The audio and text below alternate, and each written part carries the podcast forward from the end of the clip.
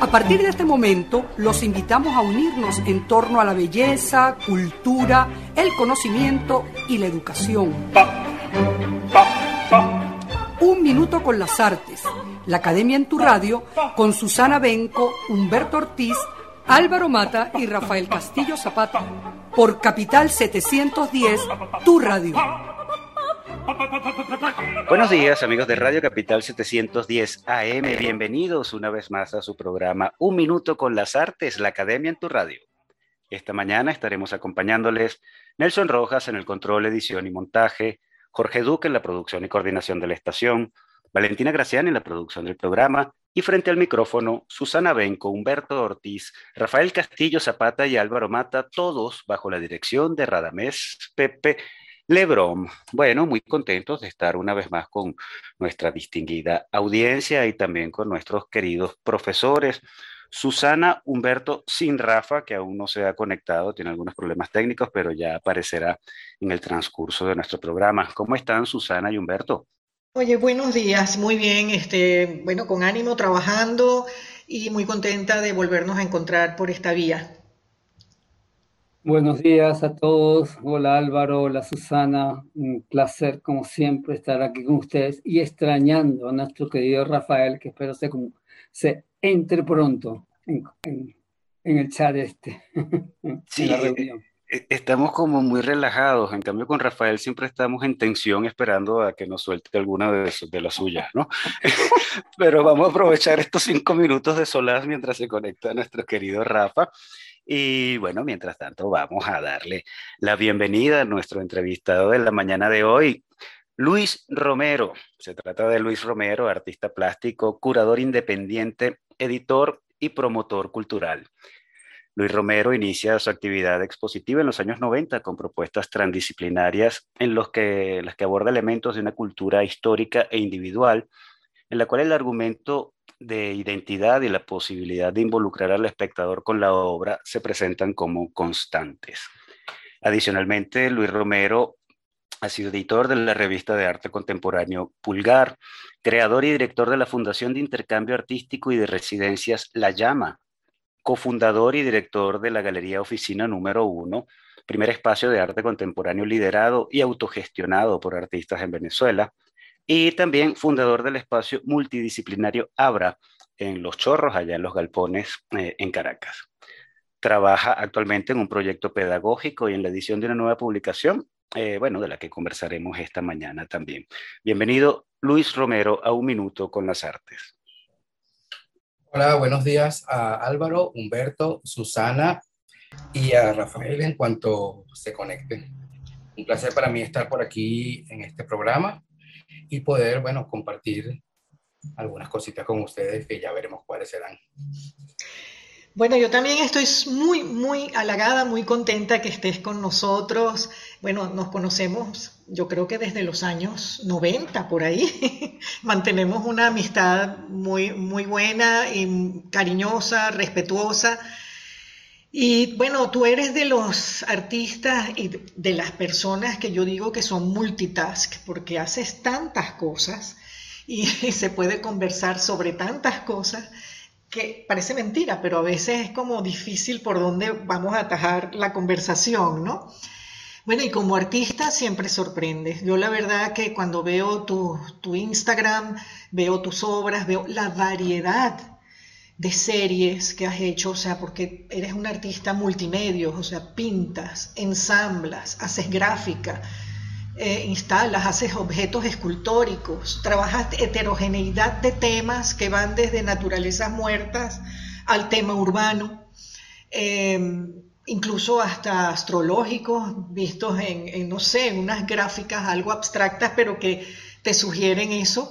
Em, y bueno, en todo yo me doy cuenta desde el punto de vista formal que le otorgas una importancia muy particular a la luz y a los contrastes de luz, inclusive en experiencias interesantes como los fotogramas que tú has hecho en otras oportunidades, eh, con la luz en sí misma para dejar la impronta. Al mismo tiempo también haces ediciones, haces curadurías, manejas una galería importantísima que es una eh, bueno, una de las galerías más importantes de arte contemporáneo.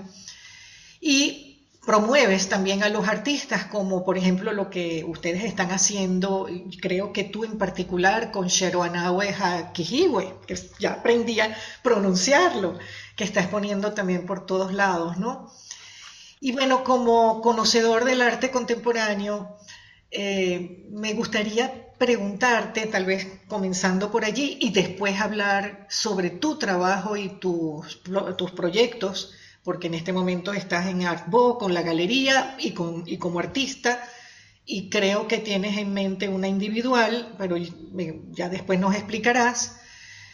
Eh, como conocedor del arte contemporáneo venezolano y latinoamericano, yo quisiera saber si, hay, si sientes que existe una diferenciación con respecto al arte contemporáneo, vamos a decir, universal, si existe una, un aspecto que pueda decir que, que, en nuestro arte contemporáneo se manejan códigos propios que nos hacen como más esenciales o, o tocando la esencia más latinoamericana. ¿Sientes que existe una diferenciación al respecto? Esa sería, digamos, la pregunta académica seria. Y la otra, también seria es conocer pues justamente eh, la proyección de tu trabajo y los planes que tienes, porque he leído que vas a ser una individual también. Bueno, por ahí. Empiezo y te doy la palabra. Vale, gracias eh, Susana por tan generosa introducción hacia mi labor. Em, en relación a tu primera pregunta sobre el arte contemporáneo y quizás la, digamos, la singularidad del arte venezolano, en relación a eso.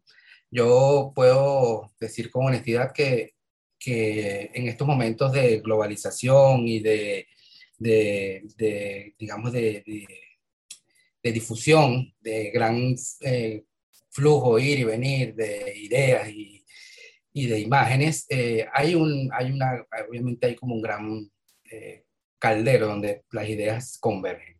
Yo no creo que en, en especial el arte venezolano en la contemporaneidad, eh, digamos, en lo formal, en algunas investigaciones particulares, este, destaque, digamos, por eh, algo como propio del país, ¿no? Sin embargo, sí que hay eh, artistas venezolanos que viven aquí o que viven en el exterior, que trabajan un poco pensando en nuestros referentes locales, en nuestros problemas, en nuestras posibilidades también como, como país. Y creo que ahí es donde puede haber una pequeña inflexión en relación al, a la globalización que, que, el arte en este momento vive, ¿no? Eh, siempre vamos a poder conseguir este, referencias políticas en, en, diferentes países, no solamente en Latinoamérica, en Venezuela particularmente.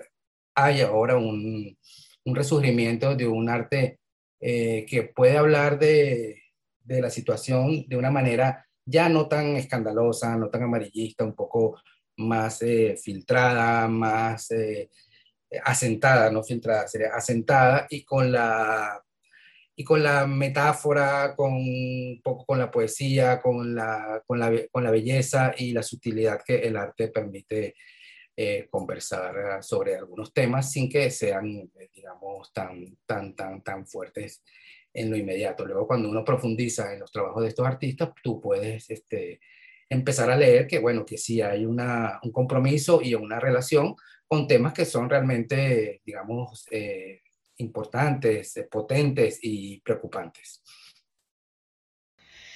Pues yo pienso igual, ¿no? Hay ciertas cosas que, que se filtran, pero en relación a, como, como, tú dices, una visión política, una visión muy tal vez que, de alguna manera nos compromete con, nuestra localidad, ¿no?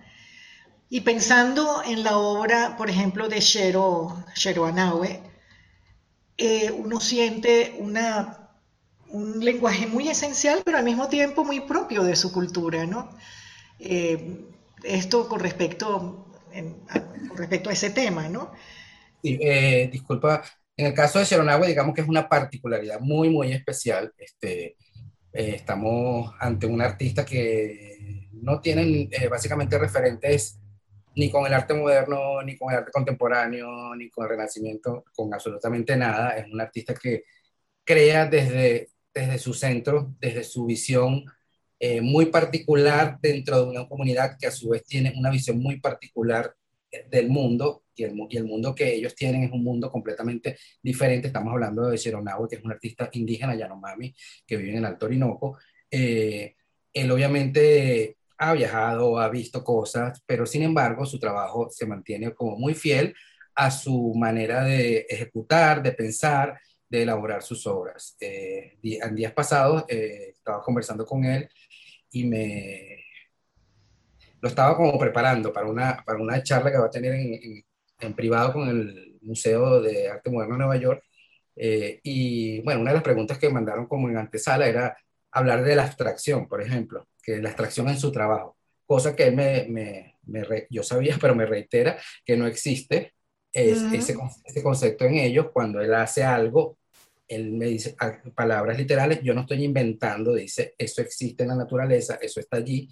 Eh, y bueno, obviamente nuestra incapacidad o nuestra ignorancia de no, o nuestra falta de relación con ese mundo y la manera de ver de ese pueblo, que nos hace creer que unas líneas eh, segmentadas eh, es una abstracción, cuando unas líneas segmentadas pueden ser una culebra, puede ser un río, puede ser una, una palma, etcétera, etcétera.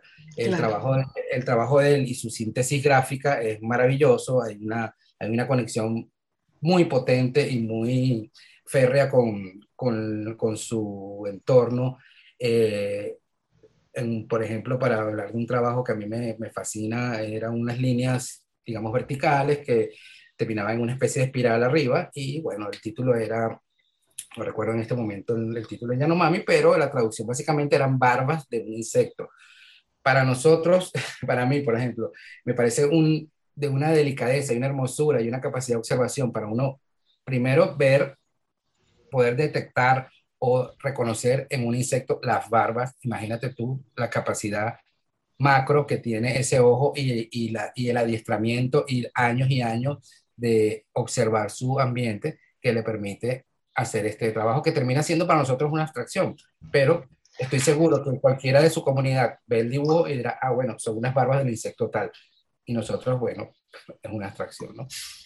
Entonces, bueno, no sé si por ahí este respondo a la pregunta. No, estupendo, bellísimo. Lo que me hace pensar también, ya refiriéndome a tu trabajo, eh, justamente pues esa variedad temática que, este, por un lado, manejas lo local, manejas los emblemas, lo que nos identifica en nuestra circunstancia urbana, y al mismo tiempo tienes esos otros trabajos que, bueno, catalogado como constelaciones, es decir, te vas de, desde lo más inmediato a de pronto unas ciertas tramas geométricas que por contrastes blanco-negro y por, por, las formas en sí, en verdad uno prefigura constelaciones. Entonces, háblanos un poco de esa variedad de tu trabajo. Bueno, inicialmente debo decir que yo no tengo ningún tipo de estudios en artes visuales.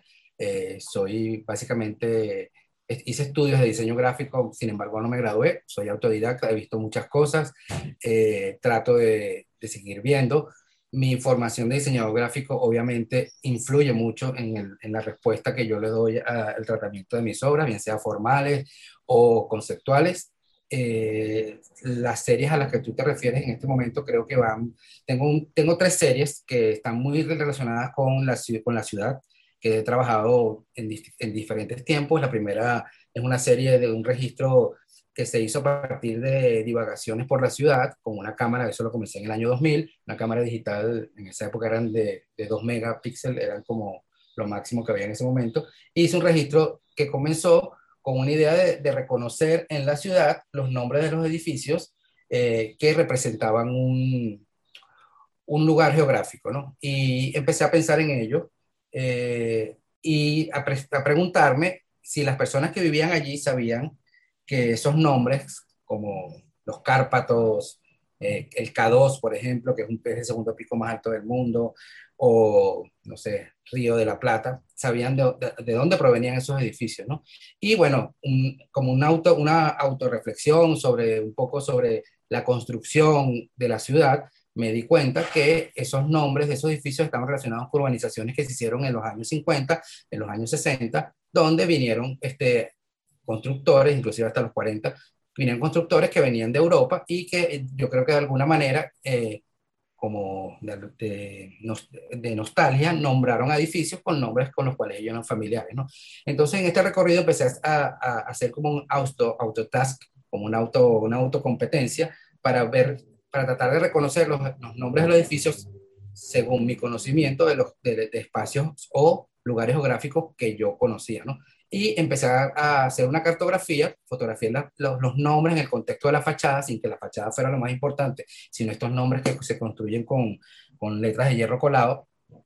Y este, luego las llevé a un mapa y se llama, esa obra se llama eh, cartografías afectivas. en relación a, bueno, lo que te comento, eh, en esa relación afectiva de los constructores y quizás del desafecto o desconocimiento de las personas que viven en esos edificios y que segura, muchas personas seguramente solamente viven allí y no saben de qué trata. ¿no? En ese recorrido empecé a identificar también que habían unos modelos de rejas que coincidían también con ese tiempo, digamos, en el que se comienza a construir la Universidad Central de Venezuela y que, según mi entender, o una, una hipótesis que tengo yo sobre, sobre eso, es que los maestros herreros o artesanos de alguna manera se vieron influenciados por algunas personas que vinieron a trabajar en ese proyecto maravilloso que es la Universidad Central de Venezuela y empezaron a desarrollar eh, rejas eh, ornamentadas que tenían que ver mucho con una, una propuesta muy moderna, Art Deco,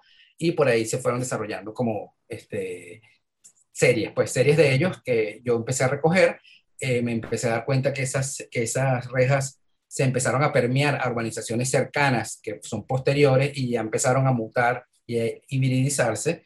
Y este, luego me abrí un poco a, a un espectro más amplio y en Caracas hay algunas rejas que son simplemente una locura, que son inventos de gente que hace con retazos de, hierro y convierten, digamos, esa, esa, esos restos en, uno, en unas obras de arte maravillosas. Yo fotografío estas, estas rejas, eh, las formateo en mi computadora, hago que tengan una, una regularidad de un formato de 100 por, por 60, 70, perdón, y este, las llevo a, como tú bien dijiste antes, a, una, a un alto contraste de blanco y negro. Las tallo en madera, un poco para descontextualizarlas de, de, esa dureza de, del hierro, y las imprimo en, en papel, ¿no? Entonces, todo ese proceso las va deslastrando de su, de su fuente original, pero a su vez las va también acercando a una síntesis que nos permite ver eh, el diseño de una manera más limpia, más objetiva y, bueno, más clara.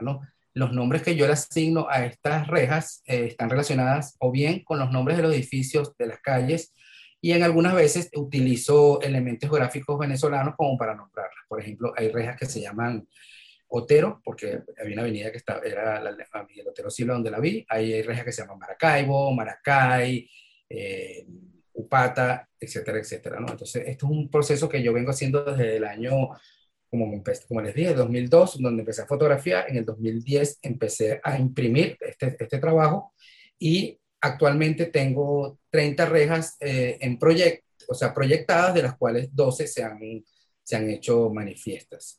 Y el tercer proyecto, a ver si me acuerdo en esta, en esta cháchara que les he lanzado, de, de la ciudad, ahorita no, no, no, lo, no, lo, tengo presente, pero si me acuerdo se lo digo ahorita. Ah, es el de, la, es el de los, los carteles eh, y, las, y las publicidades corpóreas de la ciudad de Caracas, que han venido desapareciendo. En el año 2002 empezó como el boom del plotter. El plotter empezó a sustituir eh, nuestras vallas maravillosas que habían en la ciudad, Savoy, eh, F, Black, and, Black and White, el whisky que estaba por ahí en la avenida eh, esa no es la avenida, en Santa Mónica, en el puente, un puente en Santa Mónica, y bueno, también obviamente tiene que ver con mis recuerdos de, niño, cuando uno pasaba por la autopista del Este y veía una cantidad de, de avisos de neón, de Singer, de, de Admiral, de alfombras Mobren, creo que eran también. Y entonces en mi interés también por lo gráfico, por, también por la, por la imagen, digamos, que es también parte de, de, la iconografía de una ciudad, que forma parte de una pertenencia que, que es pública, que nos, que, nos hace, que nos hace ciudadanos, que nos hace sentir que, que nos pertenecemos y reconocemos en la ciudad, eh, empecé como a fotografiar esta, esta, estas vallas en el estado que se encontraban y las fotografié eh, en, una, en una operación de alto contraste, es decir, casi todas están hechas en blanco y negro, es decir, la valla en negro sobre un fondo blanco, a veces eh, utilicé como, como técnicas como de grafite, pintando el fondo como de grises, con tramas, y es una serie que, si mal no recuerdo, son 26 obras, en las cuales también incluye algunos, algunos avisos o, o, letreros que son como bastante marginales, por ejemplo, un almacén que hay en, en, La Guaira que se llama Almacén ABC, pero que tiene una tipografía fantástica que no podía dejar de incluir, o edificios como, por ejemplo, Jardín del Ávila, que está en la Alta Florida, que tiene una tipografía maravillosa, y que, bueno, que se vincula también a el primer proyecto, que es el proyecto de cartografías efectivas. Esos tres proyectos están como muy imbrincados y creo que son este, relativos, pues. Buenísimo, Luis. No, no, Álvaro, por favor. No, no, no, es que estoy aquí eh, eh, eh, pegado escuchando la respuesta de Luis y con esto de la tipografía tengo un par de comentarios que hacer, pero los tiempos de radio son dictatoriales, querido Luis, y vamos a hacer nuestra pausa musical de la mañana de hoy. Vamos a escuchar Candela con Buenavista Social Club y a continuación los compromisos comerciales de la emisora y regresamos en nuestra conversación con Luis Romero.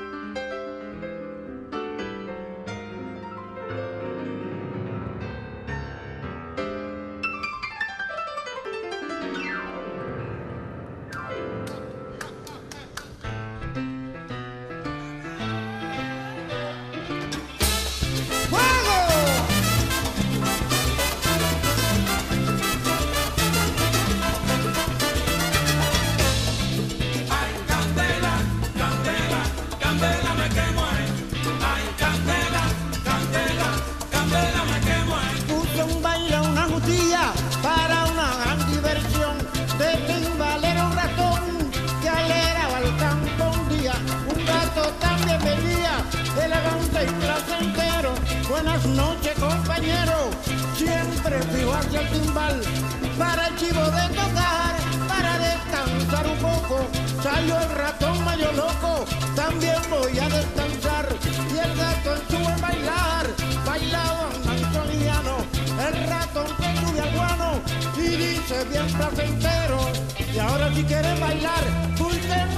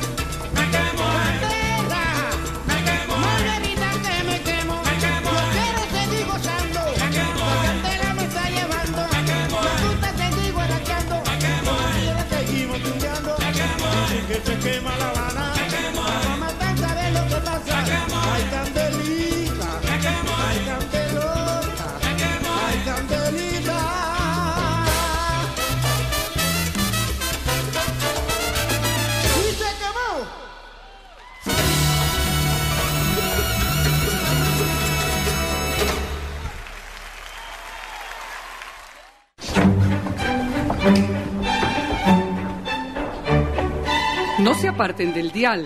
Ya regresamos en Un Minuto con las Artes.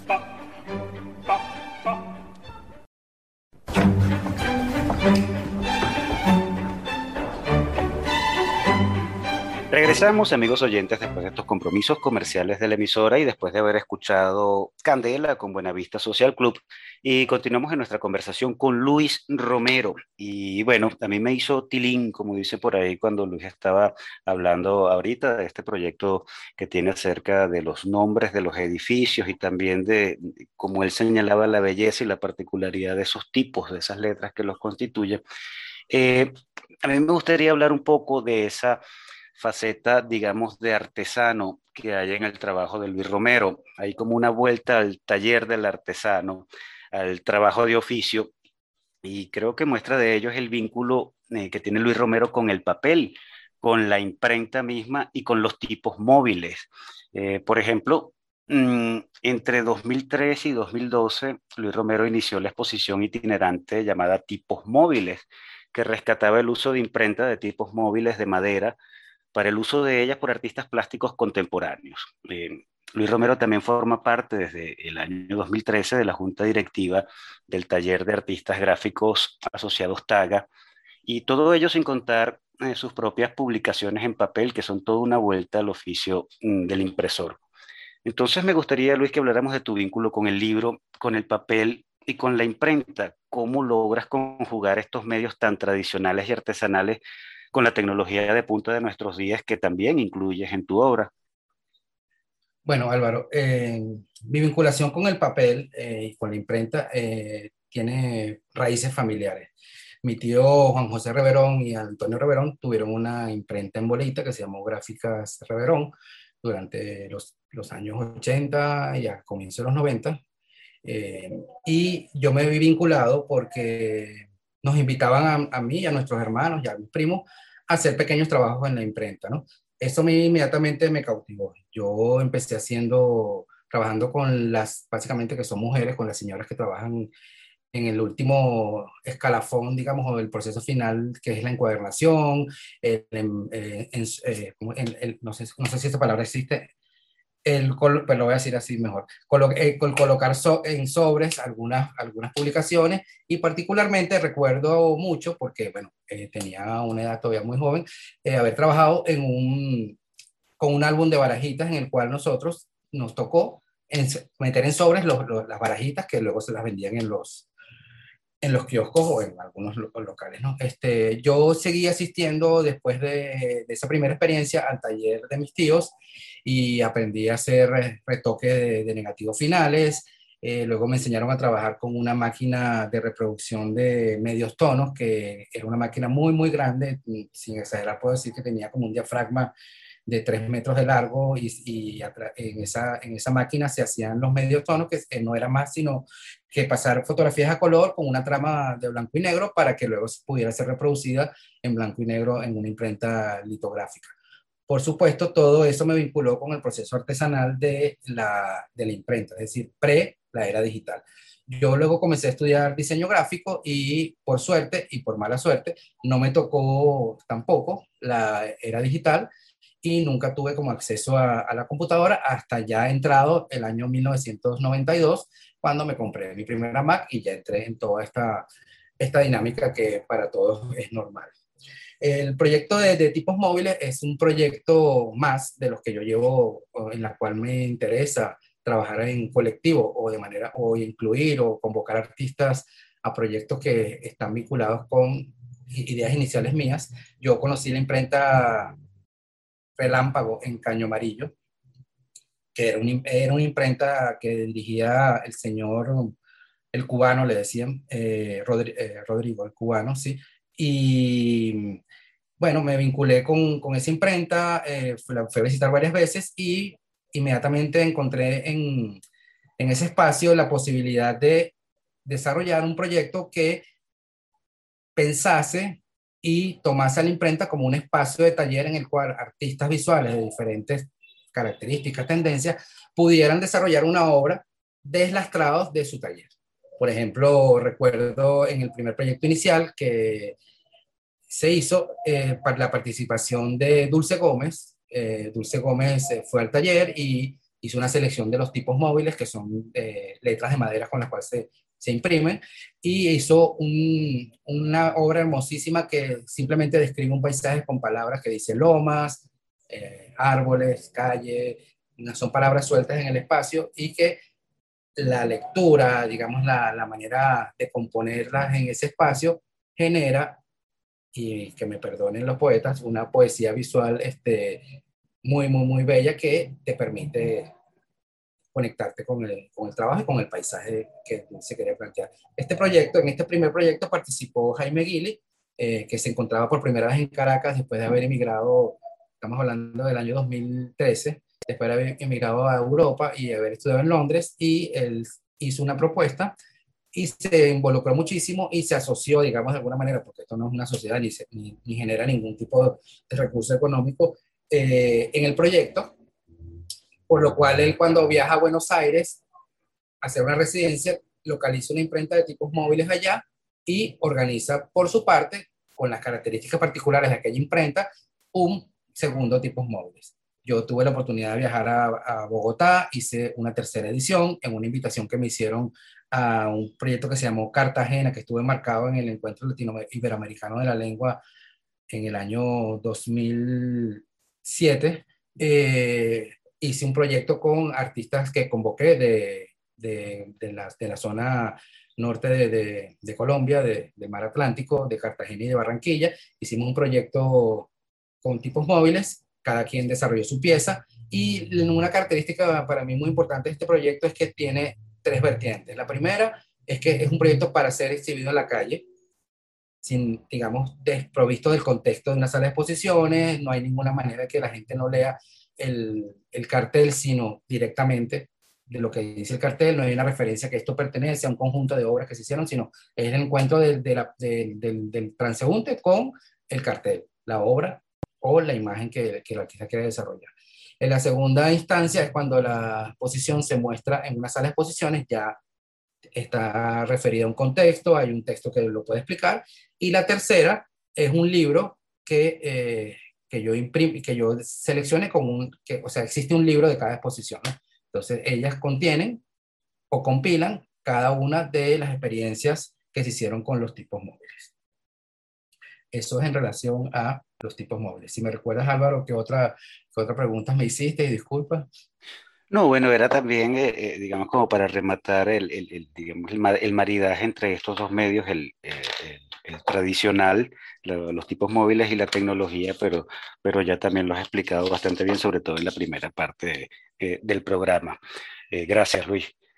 Humberto y Rafa, ¿algunos tiene algún planteamiento por allí? Bienvenido, Rafael. Hola Luis, soy Humberto. Gracias. Eh, no, yo te quería comentar, estoy escuchándote, estoy como asombrado la cantidad de cosas, cómo, cómo, cómo vas y vas y vas y vas y, y armas y armas y armas, armas cosas y estás armando constantemente cosas que se nota en tu trabajo también que es como muy, es, bastante así, tú siempre estás como, como proponiendo cosas nuevas, como que se te van no sé, que, lo que quiero decirte es que siento que tienes una agilidad mental imaginaria muy, muy rica y que, y que se presta muchísimo a, a, a jugar y a, y a, establecer relaciones y a inventar cosas nuevas y otras posibilidades, que cosa que me parece fascinante, la verdad. Este, oye, escuchándote hablar, como que entiendo mejor tu trabajo, lo que te quiero decir, tu trabajo, lo, que, lo que veo en, tu, en, en tus obras, porque hay, hay, siempre como una carga experimental en lo que haces, un intento de, de, provocar algo distinto, utilizas materias completamente distintas, te mueves de, de, de, un sitio a otro, como decía Susana al principio, de un material a otro material, de una, de una manera a otra manera de, decir las cosas. Ahora, en, en, esta conversación que tuvimos al principio con Susana, tú en un momento soltaste eh, hablaste y, hiciste una pequeña comparación entre las artes, el arte formal que hace y el arte conceptual. Algo así dijiste, como que a veces, como si tendieras a veces hacia lo formal y a veces hasta lo conceptual. Mi pregunta, que, que quiero como, como que ahondar un poquito en eso, ¿cuál es la diferencia entre lo conceptual y lo formal en el arte? Hay, hay maneras como de precisar que un arte es más conceptual que formal o más formal que conceptual. como, como para hablar un poco de eso y, y, y distinguir esas categorías o están íntimamente imbrigadas, piensas tú, en el arte? Bueno, no, no recuerdo con exactitud cuál fue esa diferenciación que hice, pero yo particularmente creo que eh, todo arte, digamos, contemporáneo tiene mucho de conceptual. El arte contemporáneo, el arte contemporáneo no está desvinculado de, del concepto de si algo tiene arte contemporáneo es que, se hace un poco distante porque necesita que el espectador haga un pequeño más, un esfuerzo un poquito más mayor a la simple recreación visual o el goce que le pueda generar, que también es muy válido, una pieza, ¿no? Se, en estos días un señor vino a la galería y entró y no entendía, un, bueno, yo no sé, no sé si la palabra es entender, pero como que no se conectaba con unas piezas de Leonardo Nieves, que es una cantidad de, una inmensa cantidad de cintas de, de, de, cajas registradoras que él colocó como a manera de cascada y que en las cuales él lo que quiere es plantear o, o, referirse a, un poco al discurso de, la, del desfalco que nos está presentando eh, esta situación económica, ¿no? Del gran gasto y desgaste que tenemos eh, como ciudadanos, que también es lo que, estaba, lo que estábamos conversando informalmente por fuera, de este cambio de moneda, de cómo, cómo manejamos nosotros. Eh, entonces, ahí, ahí lo conceptual está, digamos, en la idea de Leonardo formalmente hay una, hay una hermosa pieza que nos hace una referencia a un volumen, que es una cascada con papeles que tienen diferentes tonos, colores, este, inclusive eh, eh, el trabajo de Leonardo está muy, muy, muy ligado con la gráfica y en este caso uno pudiera decir, si uno es muy purista, ahí no hay ningún tipo de gráfica, cuando sí la hay porque la máquina impresora genera una impresión, entonces uno tiene que estar un poco abierto a, eh, a, a mezclar, a pensar eh, que, que, las cosas no están dadas de una manera directa como, como tal. El arte conceptual que conocemos, clásico, tiene, un, tiene una estética, tiene una manera de, de relacionarse. El arte conceptual latinoamericano, para mí, en mi entender, es mucho más poético, es mucho más fuerte, tiene, se, se, no es tan frío, pues se, tiene sus referentes, son otros, son es la naturaleza, es la gente, el arte conceptual norteamericano es otro tipo de arte y bueno, para mí yo creo que esa es la diferencia. Hablar hoy en día de arte conceptual puro, bueno, yo creo que no es una, no es una, una posibilidad, digamos, tan cierta. Creo que eso, eso fue. Y como pues, reitero que el arte conceptual, en, el arte contemporáneo en general, tiene mucho de conceptual. vale, y de formal supongo también. Claro, la formalidad siempre existe, por supuesto. Claro. Eh, bueno, no sé qué tiempo nos queda, Álvaro, pero yo quisiera hacer un comentario. Eh, Adelante, Rafa. Ok. Bueno, Luis, me no pude entrar a tiempo para darte la bienvenida y bueno, ya veo lo sabroso que ha sido la conversación en mi ausencia y nada, eh, quería hacer un comentario solamente de que, digamos, la manera en que tú hablas, la velocidad con la que hablas, la cantidad de cosas que nos dices en poco tiempo, eh, da una, una clave de tu manera de estar en el mundo, me imagino, y por eso es que haces tantas cosas y estás como cargado de electricidad. Creo que era un poco eso lo que decía Humberto, ¿no? Que, que, exploras una cantidad de, de, escenarios simultáneamente y que no te enredas en ellos, así como pronuncias el nombre de ese artista Yanomami, que ninguno de nosotros es capaz de hacerlo, tú lo haces con una velocidad impresionante y así como hablas, creas, me parece, ¿no? Y exploras mundos eh, alternativos y simultáneos. Pero de todas las cosas que revisé antes de la entrevista sobre tu obra, sobre tus trayectorias, tu trabajo como, como eso que destacó Álvaro de la edición de libros, que me interesó muchísimo, de tu trabajo en la revista Pulgar y cómo jugaste con, con aquella exposición que se llamó Índice, después la revista Pulgar, y sacaste ese libro reciente, una serie que se llama Meñique. Imagino que ya vendrá el anular y el otro, ¿verdad? Eh, conociéndote. Eh, pero lo que me interesaba, sobre todo que eh, comentarte, era que me, me asombraba que toda esta actividad, todas estas conexiones, toda esta riqueza de, de, experiencias o de zonas de exploración base, eh, eh, como, como tú mismo lo dijiste, el, lo autodidacta, ¿verdad? Que no hayas tenido una formación, digamos, rigurosa en una academia.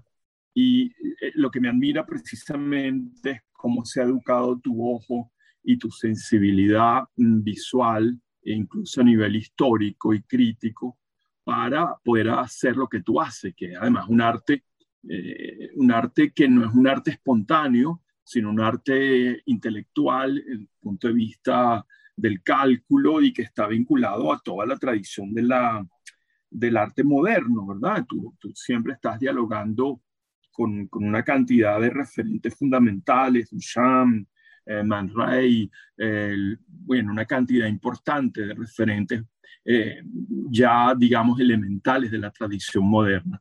Y eso habla de que, bueno, una persona que no ha estudiado formalmente tiene esa amplitud de miras y esa capacidad de conectarse. Ahora me lo explico un poco por tu dinamismo. Tú, debe ser una mente súper activa y súper inquieta. Y bueno, me, gustaría entre todos esos maestros de los que tú, eh, con los que tú dialogas, echas mano también porque eres un gran operador de reciclaje. Y por eso me, me encanta también que está, estamos cercanos en el trabajo del collage de, trabajar con escombros y residuos, eh, es que me hablaras un poquito de tu relación con Obregón eh, y nos hablaras, mejor dicho, de tu relación con Obregón, porque me parece también que muchos de tus trabajos seriales quizás tienen una relación muy estrecha con el trabajo de Obregón, cómo fue tu relación con él, etcétera. Gracias, Rafael. Eh, te voy a hacer, sacar de una duda. Anular ya existe. Anular es un blog de arte contemporáneo, se llama Anular eh, Arte Contemporáneo Venezolano Revisitado. Wow, claro. O sea que me falta un dedo, te falta un dedo. Te falta el del medio que no se lo voy a sacar todavía a nadie porque no, es conveniente. claro. Bueno, eh, bueno, mi relación con Roberto fue una relación, digamos, que la vida nos tenía que encontrar eh, yo fui a Sotavento en el año 90 por recomendaciones de, mi profesor Luis Lizardo, que tuve la oportunidad de tomar un taller eh, con él en el Instituto Federico Brand en San Bernardino, en Caracas, y él cuando vio mi, digamos, el cuerpo de trabajo que había desarrollado, que tenía, me recomendó ir a la Galería Sotavento y mostrar ahí mi trabajo. Yo llegué a Sotavento y había un señor sentado en un escritorio, no estaba la directora Zuleiva Vivas, y él me dijo, ese señor que yo no conocía, me dijo, muéstrame el trabajo a ver. Entonces le mostré el trabajo a ver. Eh, me dijo, bueno, vuelvo otra vez, chamo, que esto le puede gustar a la directora. Bueno, ese fue como mi encuentro con Roberto. Eh, de ahí en adelante, Roberto y yo tuvimos una relación de amistad eh, que no era una relación, digamos, mediada por que él era un maestro y que yo era un, que era una, amistad, una relación como muy horizontal. Nosotros hacíamos caminatas en el parque, conversábamos de arte, sí, conversábamos de cosas muy banales. Roberto era una persona de una amplia cultura eh, pop contemporánea, estaba muy al, día con las cosas que iban saliendo, digamos, en los años, en los años 90, básicamente, cuando el tiempo que tuvimos de, de amistad. Eh, y me visitaba por lo menos una vez a la semana, venía a almorzar a la casa, a veces Roberto, por su misma condición, digamos, de, de salud, llegaba simplemente se sentaba en una esquina de la casa, sacaba su malboro rojo, fumaba y no conversaba. Y eh, tuvimos una relación como así, como muy, muy cercana, que en las cuales a veces tampoco el, eh, digamos, la, la conversación es, es, importante, sino es el estar y acompañarse, ¿no? Sobre todo en, en algunos momentos de su de crisis en su enfermedad, ¿no? A mí me, a mí me, me pareció fascinante conocer a Roberto Obregón como artista, es decir, aparte de esta relación personal, saber que había una persona que había desarrollado un trabajo tan, pero tan profundo, tan intenso, tan entregado a una, a una tipología de, de arte eh, que, que, no se agota, que es una tipología que, que es muy profunda, que está, está llena de, de vericuetos, de la, es una cosa muy laberíntica, como, como lo era su, el, la, literatura de su querido Borges. Este, y bueno, descubrir a Roberto y su obra para mí fue fundamental, ver sus estrategias de, de. Habían cosas que nos vinculaban, por ejemplo, el uso de la silueta. Yo, yo, utilizaba la silueta antes de conocer a Roberto en fotografías, básicamente, en fotogramas, y reconocer eh, o reconocerme en él como un gran artista, este, no fue sino simplemente saber que o entender que había un camino por ahí por el cual pudiera transitar, ¿no? Eh, Roberto también me enseñó, sin enseñarme, eh, el valor del papel. Roberto tuvo muchas series en papel, Roberto también me enseñó, sin enseñarme, con su obra, eh, el collage. Eh, Roberto realmente yo lo extraño muchísimo y me emociono al decirlo. Es una persona que, que me hace falta. Vale, bueno, gracias. Esa relación me interesaba muchísimo y ya vemos que sí es muy rica, ¿no? Y bueno, feliz tú que tuviste esa relación con él.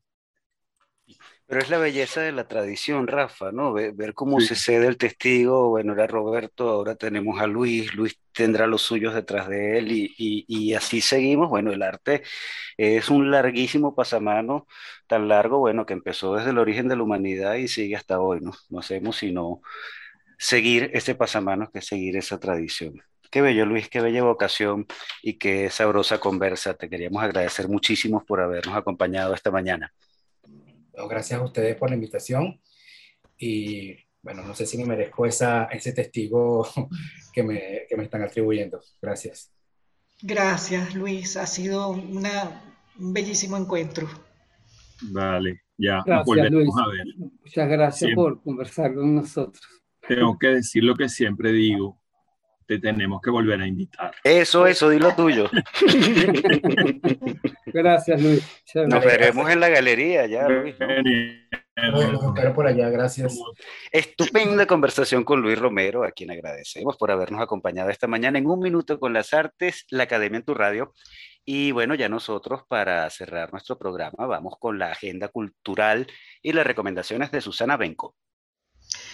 Bueno, sí, eh, comienzo con el curso de perfeccionamiento profesional, diseño y fabricación de objetos, que si bien inició hace dos días, existe la posibilidad todavía de que los interesados se puedan inscribir y así, bueno, para cursarlo, pues participar en él. Eh, se dicta online y lo organiza en el Centro de Artes Integradas el Centro de Estudios en Diseño, Arte y Arquitectura, SEDA, todos en alianza con la Facultad de Arquitectura y Urbanismo de la Universidad Central de Venezuela. El primer módulo, que es el que está ya andando, eh, durará hasta el 29 de noviembre. Por eso es que me permito eh, seguir, eh, digamos, anunciarlo aquí. El objetivo es orientar al estudiante en el desarrollo de proyectos creativos de objetos con vocación industrial. Realizarán proyectos de diseño de objetos en pequeña escala, integrando los principios del arte, el diseño y la arquitectura, desde su concepción hasta la fabricación artesanal de modelos. El profesor que canaliza la, la, variedad de opciones que este curso tiene es Cristian Oporto. Y me voy a permitir mencionar en qué consiste muy, muy brevemente cada módulo. El módulo 1 es una aproximación a los procesos creativos de la arquitectura, el arte y el diseño. El módulo 2, proyectos de objetos en plástico, vidrio, textiles y cerámica. El módulo 3, proyectos de objetos en madera y concreto. Lo menciono porque justamente la fabricación de objetos, en la fabricación de objetos hay un interés muy especial en los materiales. Eh, bueno, en nuestra página web, Un Minuto con las Artes, pueden ver eh, más detalle en qué consiste todo esto, los profesores que forman parte del equipo, entre esos estoy yo en la parte de arte, y eh, la, la, modalidad de inscripción, costos y todos estos detalles lo pueden ver allí y también el contacto con el Centro de Artes Integradas. Por otro lado, la Asociación Cultural Humboldt presentará la obra de teatro yo, Artemisia, juro, basándose en la historia real de la pintora barroca italiana Artemisia Gentileschi, o Gentileschi, hija del pintor Horacio Gentileschi, quien siguiera la línea pictórica del Caravaggio. Eh, Elizabeth Irauskin de Postalian escribió una versión para teatro sobre este personaje y la obra se podrá ver los días 16, 17, 30 y 31 de octubre a las 4 de la tarde. También me voy a permitir un momentito a comentar quién fue esta artista, porque realmente es muy interesante eh, el relato y por qué y en base a qué se fundamenta esta pieza de teatro. Pese a vivir en tiempos de contrarreforma, rodeada de prejuicios y dificultades, de peste, mecenas y venenos papales, Artemisia decide ser artista como su padre. Esto era un desafío en su época, pues el rol de la mujer en aquel entonces era ser esposa, religiosa o prostituta. La historia de Artemisia es de por sí trágica, pues fue ultrajada por su maestro, el pintor Agostino Tassi, y torturada por orden papal. Ella logró, con su enorme talento, ingresar a la Academia de Bellas Artes de Florencia, la misma donde estuvo Miguel Ángel, y pese a los siglos que tardó el reconocimiento de su calidad e incluso autoría de sus pinturas, logró reivindicarse y conquistar, como señala después la nota de prensa, su gloria y su libertad. Todo debido a su pasión por la pintura. Protagonizan esta obra de teatro Valentina Garrido, Carlos Manuel González, Orlando Villalobos, Edison Spinetti, Carolina Wolf, Ana Karina Fajardo y Oscar Salomón. Eh, más detalles, por favor, diríjense en nuestra página web unminutoconlasartes.com. Siguiendo en teatro, faltan dos días apenas para que se inicie el taller online a cargo del artista Julie Restifo, titulado Ser o no ser, esa es la cuestión. Este taller forma parte de la Cátedra Abierta de Dramaturgia Isaac Chocrón, organizado por el Centro Venezolano Americano y la Fundación Isaac. El taller durará hasta el 29 de octubre y serán clases eh, dictadas los viernes de 4 a 6 Igualmente, información en nuestra página web. En cuanto a exposiciones, la Galería de Museo inauguró recientemente una exposición colectiva titulada A la Carta. Doce artistas venezolanos fueron seleccionados por Nicomedes Febres, que es curador de la muestra y co-director de la Galería de Museo. El tema, la gastronomía y todos los objetos y alimentos que este oficio comporta. Sin embargo, esto es, eh, digamos, el, elemento mm, agrupador. Eh, es a través de esto cómo se destaca una visión política acerca eh, de la crisis alimentaria que se vive en muchos sectores sensibles en el país, así como problemas de calidad, de de deterioro, etcétera, a través de diversos medios y tendencias. Todo esto lo podemos ver a través de fotografías, tejido, eh, instalación, pintura, en fin. Eh, bueno, son varios artistas los que exponen. Eh, Susan Applewhite, Ricardo Arispe, Rafael Arteaga, Eduardo Azuaje, Judith Contreras, Nadia Martínez, Dianora Pérez, Gabriel Pérez, Juan Toro Díez, Alejandro Torrealba, Efraín Hugueto y José Vívenes. Allí mismo en de museo hay una pequeña sección que se llama Arte Cercano, que ellos lo vienen haciendo eh, en muchas oportunidades, invitando a un artista a exponer obras en muy, muy pequeño formato, miniaturas, y en este caso expone el artista Ángel Marcano, quien actualmente reside en México, pero que vino especialmente para bueno, estar una temporada corta en el país.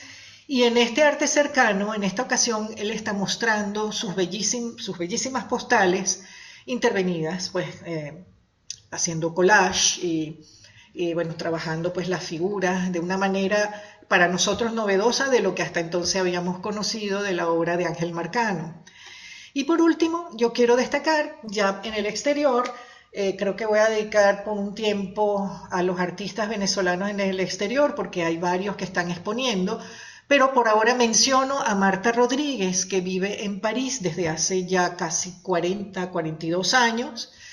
Es una artista abstracta, eh, en algunos momentos cinética, en otros momentos mezcla la geometría con ah, elementos informales. Y ella inaugura el 8 del 7 de octubre en un espacio que se llama L'Espace de Femmes, eh, el espacio de mujeres. Y bueno, este, yo felicito a Marta, bueno, que está con esta individual, algo muy esperado desde hace mucho tiempo, y bueno, estaremos pendientes de esta exposición. Y bueno, es todo por, por esta semana. Estupendo, Susana. Y bueno, nosotros, amigos oyentes de esa mañana, llegamos al final de su programa Un Minuto con las Artes, la Academia en tu Radio, transmitido por Radio Capital 710 AM. Estuvimos acompañándoles en el control de estudio, edición y montaje, Nelson Rojas, en la producción y coordinación de la emisora, Jorge Duque, en la producción del espacio, Valentina Graciani, y un gusto compartir con ustedes Susana Benco, Humberto Ortiz, Rafael Castillo Zapata y Álvaro Mata, todos bajo la dirección de Radames Pepe Lebrón. Invitamos a nuestra audiencia a seguirnos en Instagram a través de arroba un minuto con las artes y también por nuestra plataforma web www.unminutoconlasartes.com. Será hasta el próximo miércoles. Y hasta aquí, Un Minuto con las Artes. La invitación es para el próximo miércoles a las 9 de la mañana por Capital 710, tu radio.